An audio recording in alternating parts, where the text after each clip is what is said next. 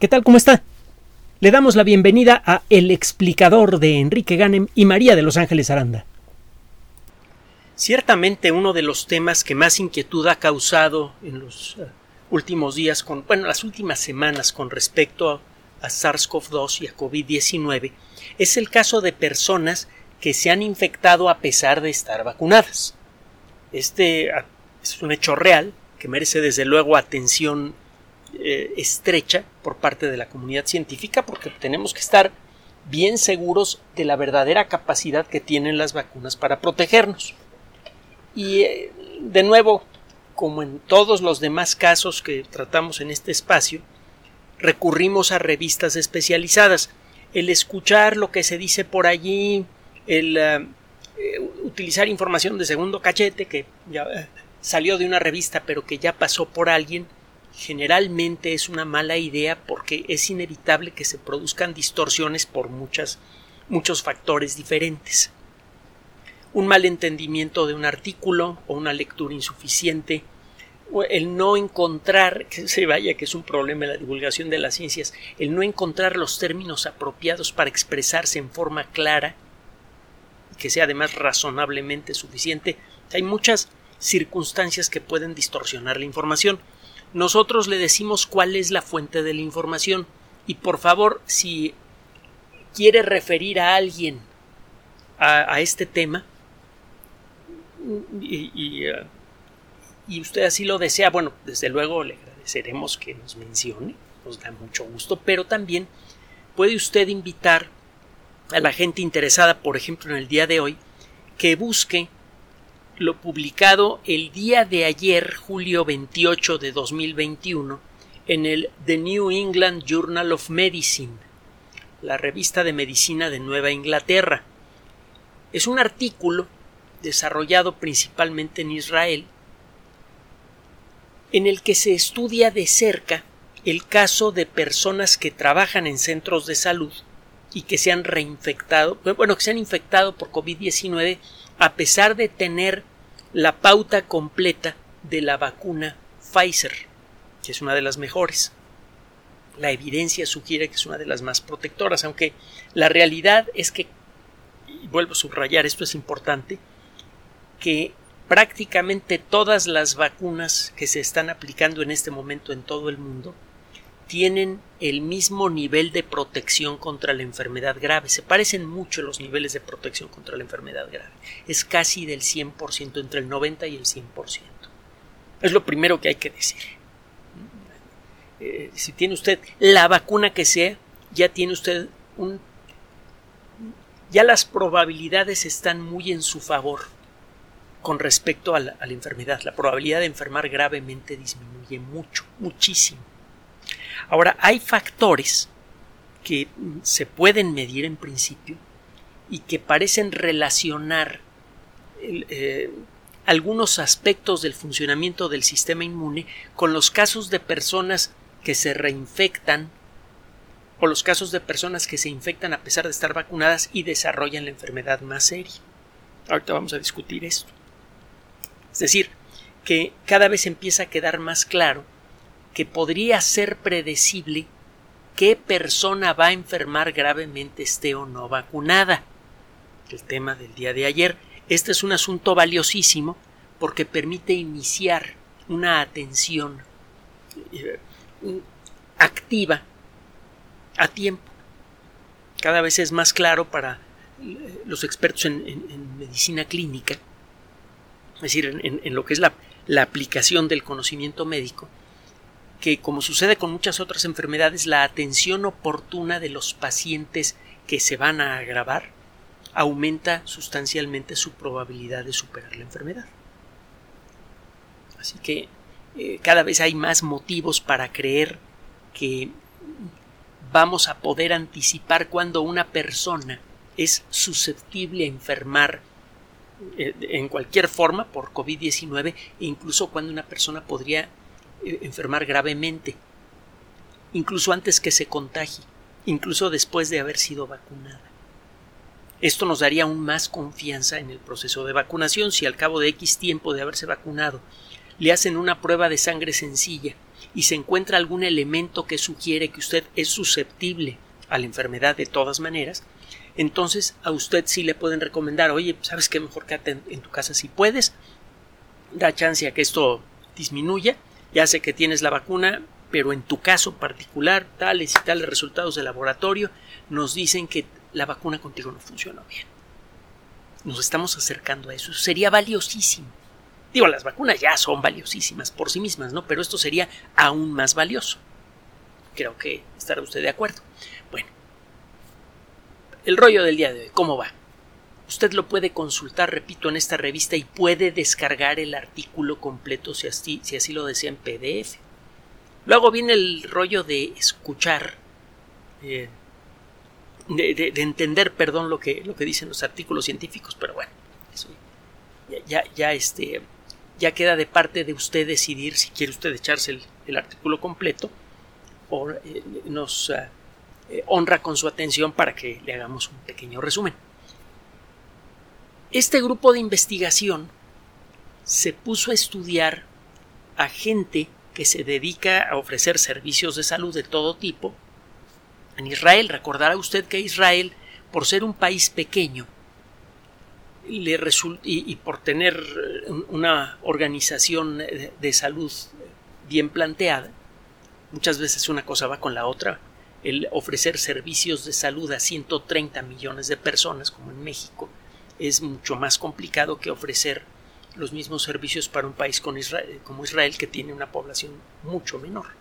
Bueno, el caso es que en, Israel se ha vacunado una fracción muy importante de la población, la gente que trabaja en servicios de salud ha sido vacunada, se tiene un registro detallado de cuáles han sido las circunstancias de cada persona se puede llevar un seguimiento muy, muy detallado, algo parecido a lo que ocurre en Dinamarca, se acuerda que lo comentamos hace, hace ya varios audios, cuando hablábamos del, del rollo este de los coágulos eh, eh, aparentemente disparados por la vacuna de Oxford AstraZeneca y la vacuna de Johnson Johnson, y salió por ahí un artículo de investigación en la Lanceta, cuya fuente también mencionamos, cuyos detalles también mencionamos, que dice que tomando los datos ultra detallados que hay en Dinamarca no se encuentra evidencia de que la vacuna realmente esté disparando ese problema. Pero bueno, parece que nadie quiso hacerle caso a ese trabajo.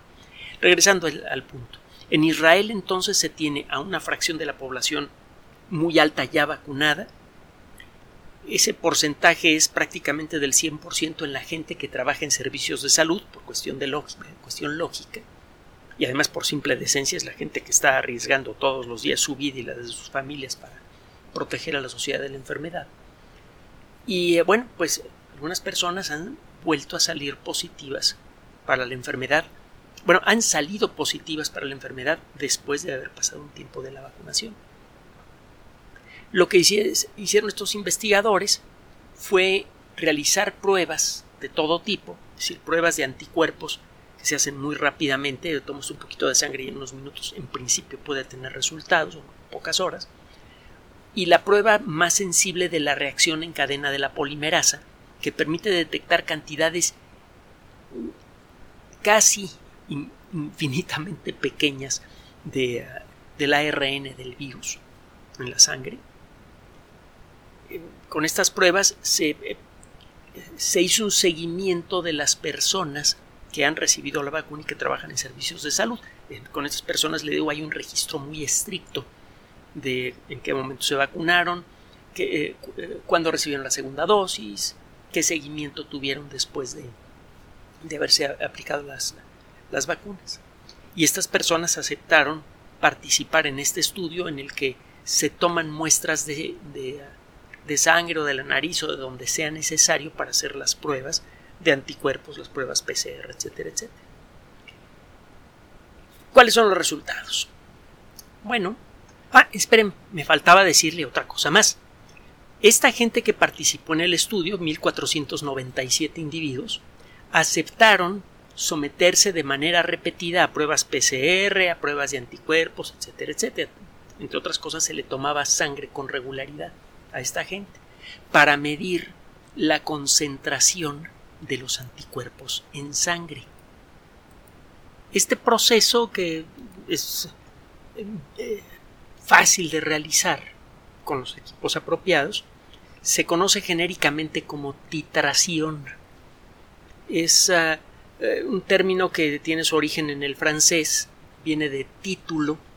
Cuando usted mm, toma una moneda y mide la proporción de oro y plata en la moneda, la está titulando. En ah, francés titre y de allí pasó a titración. La titración es un ejercicio que uno aprende a hacer en el, laboratorio durante la carrera, por ejemplo, para medir la concentración de una cierta sustancia. Hay distintas técnicas para obtener la para hacer la titración de por ejemplo carbonato en agua.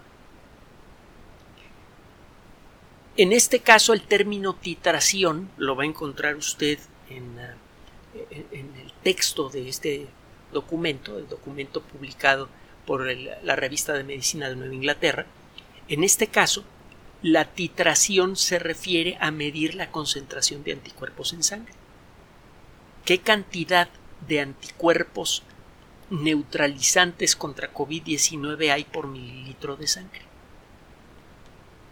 Entonces, a todo mundo que participa en este proyecto, 1.497 personas, se les está tomando sangre continuamente para medir la concentración de anticuerpos, se les están tomando muestras nasales para hacer prueba PCR, etcétera, etcétera, etcétera.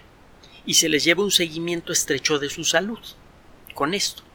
De estos 1.497 individuos completamente vacunados con Pfizer, se encontraron 39 casos de infecciones por SARS-CoV-2. Ahorita le voy a decir cómo fueron las infecciones para que tampoco se me asuste. Bueno, de 1497 hubo 39 personas que enfermaron, que dieron positivas, digámoslo de, de otra manera, que dieron positivas para el COVID-19.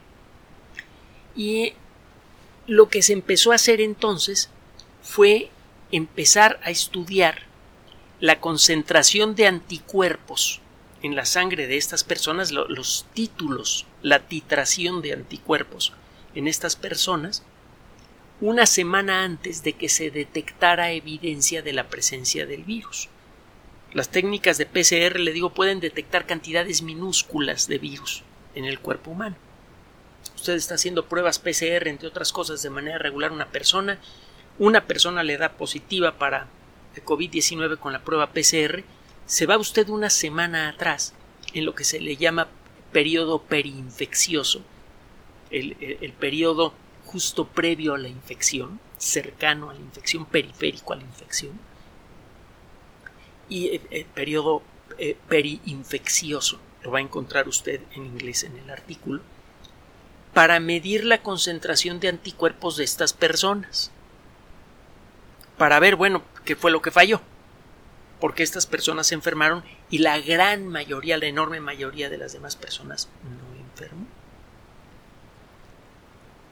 Resulta, estamos hablando como del 2% de las personas vacunadas que luego dieron positivas a, COVID-19. Haga usted sus cuentas.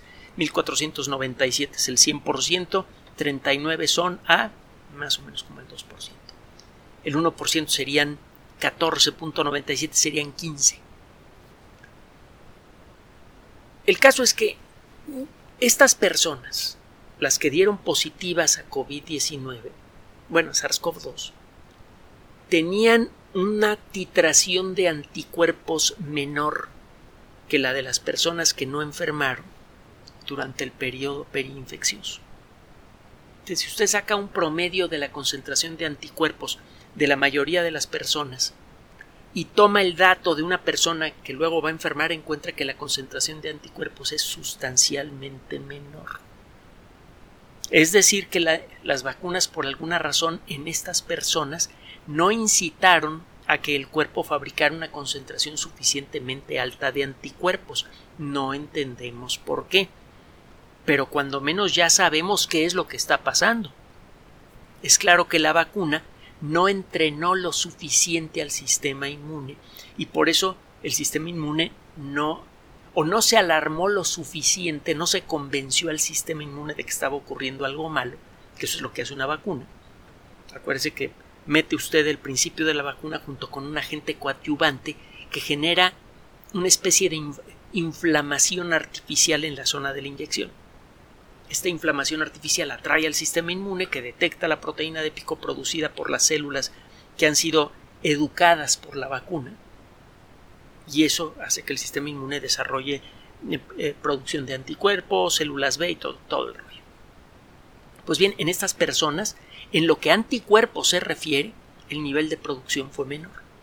Se sospecha, este estudio no pudo realizar la segunda parte del trabajo, se sospecha que la actividad de las células T también es algo menor. Se acuerda que hemos hablado mucho de las células T recientemente y se acuerde que una vacuna incita dos, nivel, dos tipos de protección diferentes. Por un lado, nuestro cuerpo aprende a fabricar anticuerpos, estas proteínas que se le pegan a, a las proteínas de algún agente infeccioso y con esto las inhabilitan y al inhabilitarlas, si es que funciona bien la vacuna, inhabilitan al agente infeccioso. Y por otro lado, se desarrollan células T que aprenden a atacar directamente a las fuentes infecciosas dentro del cuerpo. Pues bueno, parece ser que en estas personas que recibieron correctamente sus vacunas, su cuerpo no reaccionó de la manera apropiada. No entendemos por qué, pero cuando menos tenemos un dato que podemos medir para estimar X días después de la segunda dosis que también prendió la vacuna. Esto vale mucho. Probablemente habría que hacer otros experimentos en las personas en donde la vacuna no produce títulos de anticuerpos suficientemente elevados, se les podría dar una tercera dosis a ver qué pasa. O una dosis de otra vacuna diferente. ¿Se acuerda de lo que hemos hablado del reforzamiento heterólogo? ¿Sí se acuerda? Cuando usted le ofrece dos retos diferentes al sistema inmune hacia el mismo agente infeccioso, la reacción típica del sistema inmune es mucho más intensa. Es un fenómeno que conocen los inmunólogos desde hace décadas. El, reforzamiento heterológico o heterólogo. En, eso se basa, por ejemplo, eh, los buenos resultados de la vacuna eh, Sputnik V. Le inyectan primero usted unos virus que tienen unas modificaciones genéticas que impulsan a las células que reciben el virus a producir proteína de pico y en la segunda inyección le dan lo mismo, solo que los virus son ligeramente diferentes. Este, este doble ataque lo interpreta el sistema inmune de mala manera. Se enoja, se molesta y activa sus defensas en forma más ágil. No entendemos bien a bien por qué, pero eso, pasa. Bueno, a la mejor en las personas que, digamos, por inventarme algo, tres semanas después de la segunda inyección tienen títulos bajos de anticuerpos, a lo mejor les pone usted una inyección de AstraZeneca o de Cancino o de cualquier otra cosa o una dosis nasal, intranasal de Cancino, que podría ser muy sencillo, y a lo mejor en esas personas los títulos de anticuerpos se van para arriba y ya quedan completamente protegidas. Si ese es el caso, vamos a poder llevar prácticamente al 100% la cobertura de las vacunas. ¿A poco eso no está bueno? Porque eso es lo que necesitamos para acabar con la pandemia. Acuérdese de lo que hemos comentado. Si tiene usted una cobertura muy alta pero no perfecta, siempre pueden existir personas que tienen la enfermedad, aunque sea de manera asintomática, que van contagiando a otras personas susceptibles y entonces siempre hay alguien enfermo aunque sea de manera asintomática, de COVID-19. Cuando empieza a desaparecer la protección de las vacunas, de pronto nos brinca de la nada la enfermedad por 20 lugares diferentes y regresamos a donde estábamos o peor. Esa es la, la preocupación que tienen los epidemiólogos. Pero si de pronto resulta que podemos evaluar cuando una persona ya vacunada puede volverse un portador asintomático, de arranque, pues esa persona la podemos aislar. Y quizá con una tercera dosis de una vacuna diferente, esta persona, el sistema inmune de esta persona podría agarrar la onda y se acaba el problema. Este trabajo está muy, muy sabroso. Finalmente, las personas que enfermaron en estas circunstancias, es decir, de las 39 personas, casi todas, prácticamente todas, tuvieron síntomas muy suaves o no tuvieron síntomas. Ahora hubo personas, el 19% de, ese de esos 39 individuos que sí enfermaron de COVID-19 tenían síntomas persistentes más de seis semanas después de haberse declarado la infección. Síntomas persistentes pueden ser eh, molestias en la nariz, quizá un poco de problemas olfatorios, etcétera, etcétera. Eh, con esto le hago el reporte completo de lo que dice este reporte científico. Entonces, en suma, la vacuna de Pfizer tiene un índice de protección altísimo, igual que las otras. Pero por allí hay casos asintomáticos o ligeros. Incluso puede llegar en ciertas circunstancias a, aparecer casos graves. la vacuna no es una protección perfecta. Y hasta hace poco teníamos simplemente que aceptar ese hecho sin que pudiéramos hacer nada al respecto. Pero gracias a trabajos como este, y a otros que le hemos presentado recientemente, comienza a abrirse la posibilidad clara de decidir cuándo una persona ya vacunada no tiene protección suficiente. Ya eso vale mucho porque de arranque se puede, le digo, aislar a esta persona y con eso se, se le evita a esta persona el riesgo grave en algunos casos de desarrollar la enfermedad, sobre todo si esta persona es diabética, es hipertensa o tiene una edad superior a los 65 años. Y por otro lado, está usted cortándole al virus la posibilidad de quedarse eh, escondido por allí para luego brincarnos a la cara cuando la protección que ofrecen las vacunas comience a menguar. Le está usted cerrando la puerta al virus para quedarse escondido y luego pegar un brinco y que nos dé un susto. Son muy buenas noticias. Y de nuevo, insistimos en lo mismo porque cada rato sigue cada cosa que, que da miedo en los medios de comunicación masiva, en algunos pues. Por favor, en general las noticias de la lucha contra COVID-19 son muy buenas. Lo que necesitamos para, primero que nada, para no enfermar o que no enferme la, gente que, que queremos.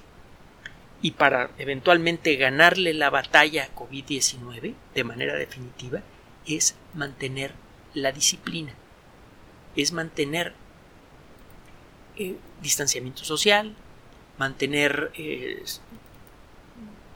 la mascarilla, el, usarla correctamente, no llevarse las manos a la cara, etcétera, etcétera. Con, esos elementos simples ya tenemos para ganarle la partida a COVID-19.